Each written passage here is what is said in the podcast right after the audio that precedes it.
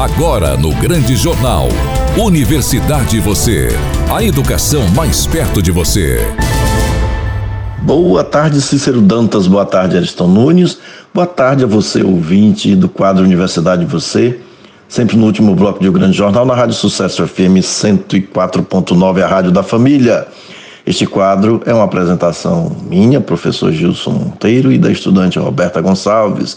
Nós teremos como convidado especial hoje o professor Pedro Henrique de Amorim. Ele falará sobre o tratamento do diabetes tipo 1. Teremos a participação especial de Andrew Jardim, Gabriel Santos e o Kelly. Boa tarde, Roberta Gonçalves. Boa tarde, Cícero Dantas. Boa tarde, Ariston Nunes. Boa tarde, professor Gilson.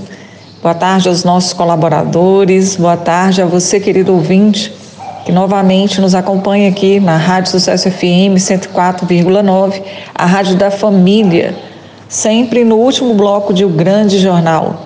Boa tarde, André Jardim, Gabriel Santos e o Kelly, que fazem a participação especial de hoje. E boa tarde ao nosso convidado do dia, o professor Pedro Henrique de Amorim. Desde já, professor, muito obrigada por ter aceito o nosso convite e seja sempre muito bem-vindo ao quadro Universidade e Você. Boa tarde, professor Pedro. O que é o diabetes tipo 1? Os sintomas, a causa e o tratamento. Boa tarde, queridos ouvintes e a toda a equipe da Rádio Sucesso FM. Hoje vamos falar um pouquinho mais sobre diabetes e entender a importância, a relevância de falar sobre esse tema.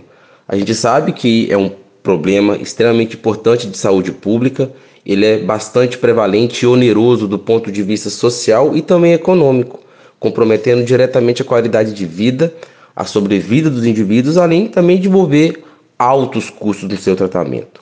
Então, primeiramente, a gente precisa entender o que é diabetes. A gente está falando de uma doença do metabolismo do organismo, basicamente caracterizado por um quadro de glicemia alta, que é a hiperglicemia, e ela é crônica e ela é resultado de defeitos, seja na ação, tanto quanto na produção da insulina, aquele hormônio que regula os quadros de glicose na corrente sanguínea.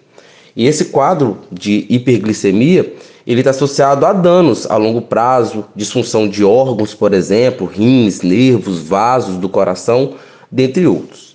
Então, quando a gente fala de diabetes, a gente vai abordar um pouco mais sobre diabetes tipo 1, que é uma forma presente em basicamente 5 a 10% de todos os casos de diabetes. E ela é caracterizada basicamente por uma reação do próprio corpo humano. É a reação autoimune, imunomediada.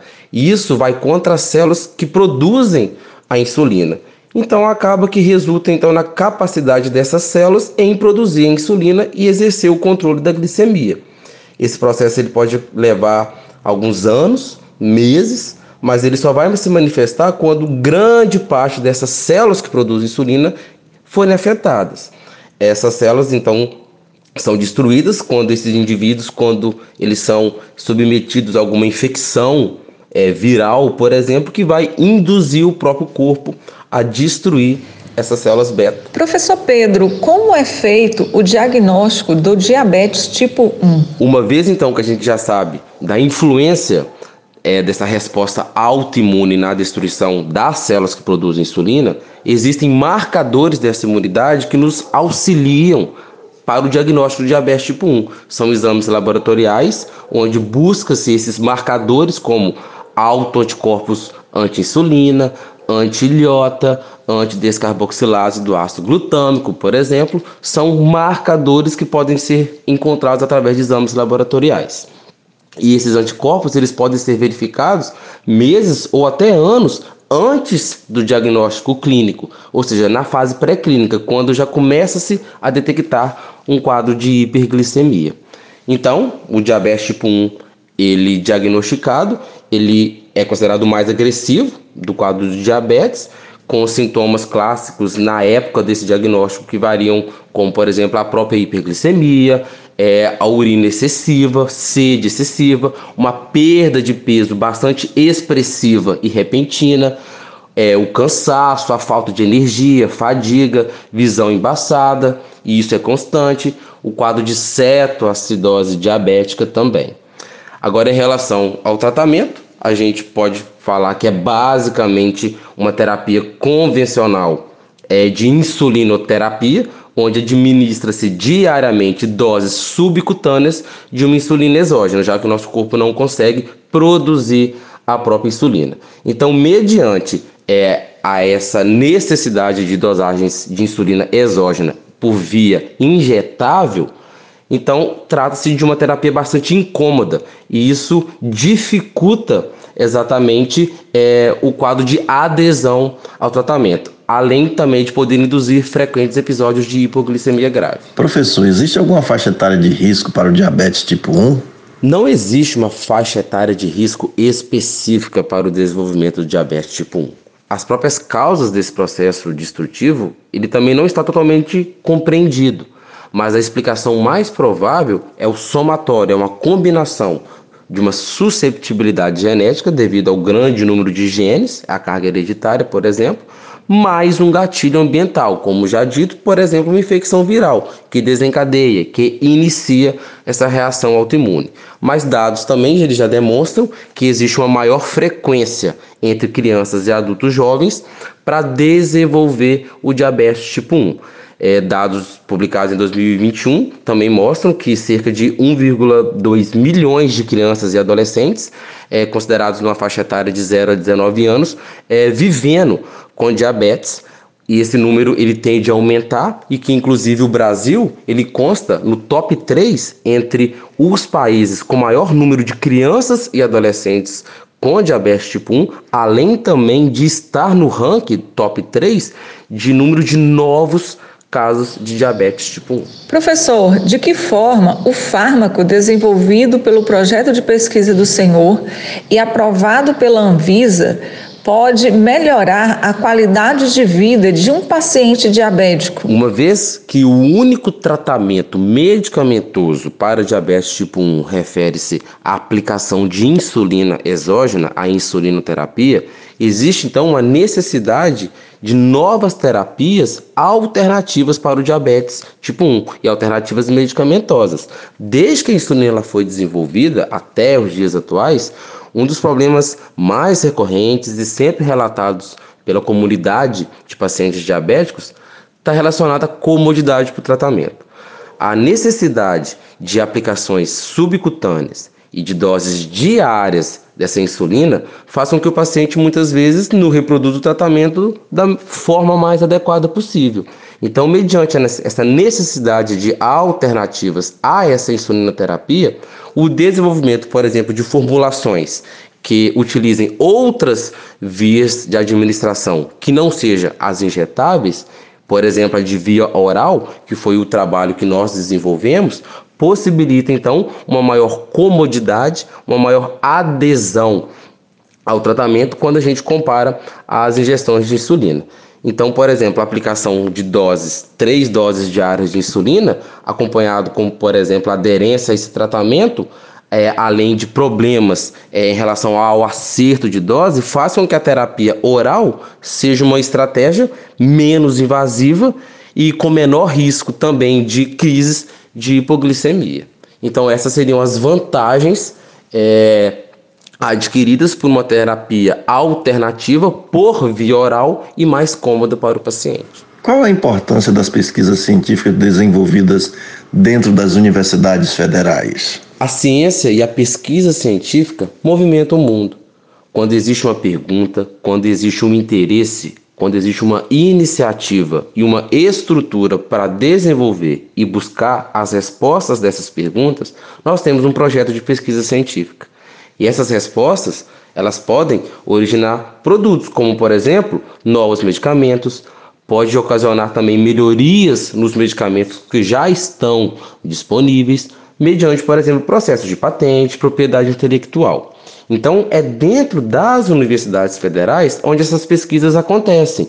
Por exemplo, de cunho experimental, através de estudos experimentais em animais, por exemplo, de laboratório, mas é onde tudo começa mas que para isso existe então uma, toda uma necessidade de apoio, de incentivo, de investimento em estrutura, em equipamentos, em reagentes, uma estrutura laboratorial para possibilitar que essas respostas elas sejam encontradas, mediante essas dúvidas que foram originadas. Então, eu gostaria de agradecer à equipe da Rádio Sucesso FM, gostaria de me disponibilizar para novas conversas, novas rodas de bate-papo, que seja sobre saúde pública, que seja sobre ciência.